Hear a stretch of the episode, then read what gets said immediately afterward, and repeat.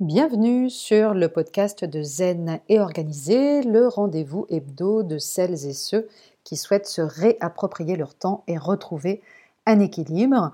J'espère que vous vous portez bien et que vous avez passé une belle semaine.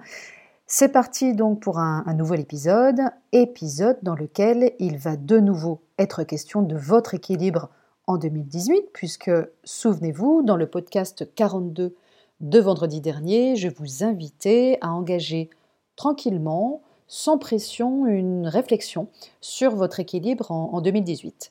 Je vous avais notamment posé une question centrale sur quoi va reposer votre équilibre en 2018, suivie d'une seconde question, on peut dire d'approfondissement, qu'êtes-vous prêt ou qu'êtes-vous prête à mettre en place très concrètement cette année pour trouver un meilleur équilibre par rapport à 2017.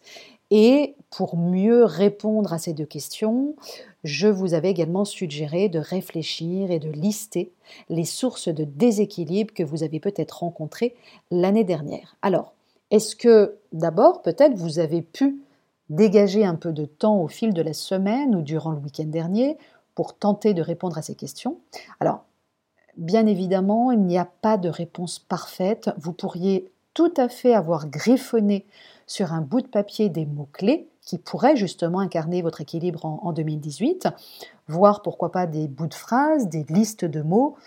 Tout est bon à prendre pourvu, en effet, que vous entriez en réflexion. Alors pourquoi c'est important? Parce que justement cet équilibre en 2018, celui auquel vous aspirez peut-être aujourd'hui, vous êtes la seule ou le seul à pouvoir en dessiner les contours. Donc vraiment, la clé, et c'est ça qu'il faut comprendre, la clé, c'est vous. Et dans l'hypothèse, et c'est tant mieux, où votre équilibre actuel vous conviendrait parfaitement, et là vraiment pour le coup je vous le souhaite, y compris au-delà de quelques petits ajustements mineurs, alors ça peut également justement être intéressant de, vous livrer à ces exercices parce que ça va vous permettre de prendre conscience que vous avez justement trouvé actuellement un équilibre qui vous convient et ça vous permettra peut-être aussi d'apprendre par petites touches, là encore, à le cultiver encore davantage. Je vous invite aussi, euh, peut-être pour, pour mes mots, en fait, pour certains, à écouter ou à réécouter le podcast 8, donc du podcast de Zen Organisé, qui s'appelle, en fait, le titre, c'est Construire sa propre définition de l'équilibre, dans lequel aussi je vous invite euh, à définir votre propre conception de l'équilibre. Alors, pourquoi je vous ai demandé vendredi dernier de mettre à jour les sources de déséquilibre que vous avez peut-être rencontrées en 2017 Eh bien, tout simplement parce qu'il nous est souvent plus facile d'identifier ce dont on ne veut pas ou plus que ce que l'on veut très précisément. Donc c'est vraiment important justement de regarder un petit peu ce qui a été, ce qui a moins été finalement, pour justement euh, bah, parvenir à mieux identifier ce finalement ce à quoi vous aspirez vraiment. Donc ce travail d'introspection va vous permettre de mettre le, droit, le doigt sur vos trop ou sur vos pas assez ce que vous avez vécu au cours de l'année 2017 et progressivement de trouver ce que l'on pourrait justement appeler la bonne proportion, voire pour être encore un peu plus précise, la juste proportion. Alors, quelques mots sur la proportion. La proportion définit la quantité ou l'intensité de l'énergie que l'on met dans tous les aspects de notre vie, dont la vie professionnelle, donc un, excès ou un surplus d'énergie dans une activité crée, on le sait, par exemple, de l'emportement, du débordement, voire de l'épuisement.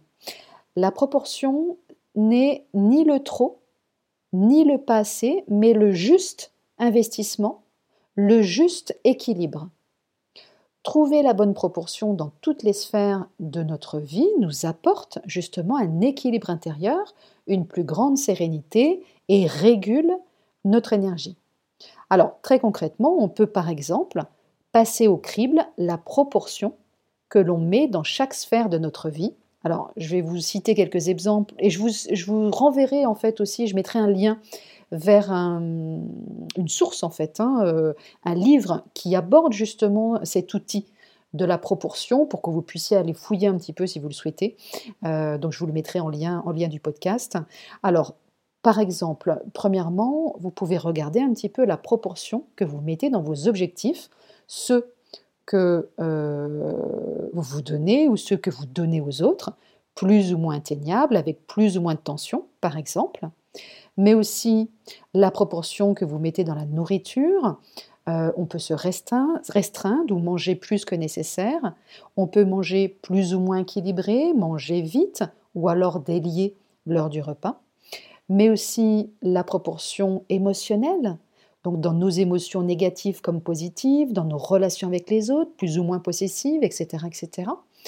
La proportion que l'on met entre le pro et le perso, évidemment, hein, donc tout ce qui est activité professionnelle, qui débordent à la maison, par exemple, ou les activités personnelles au travail, et puis les débordements unilatéraux hein, de l'un sur l'autre, etc. Euh, proportion dans la motricité, tous les gestes parasites, ou, à contrario le fait d'être trop statique, trop parler ou parler fort, la proportion dans l'investissement, perfectionnisme, pardon, extrême, ou s'investir avec moins de tension tout en étant engagé, la proportion dans le temps, le juste temps consacré selon les priorités. Ça peut être aussi partir et arriver à l'heure, savoir s'arrêter, rentrer chez soi, etc.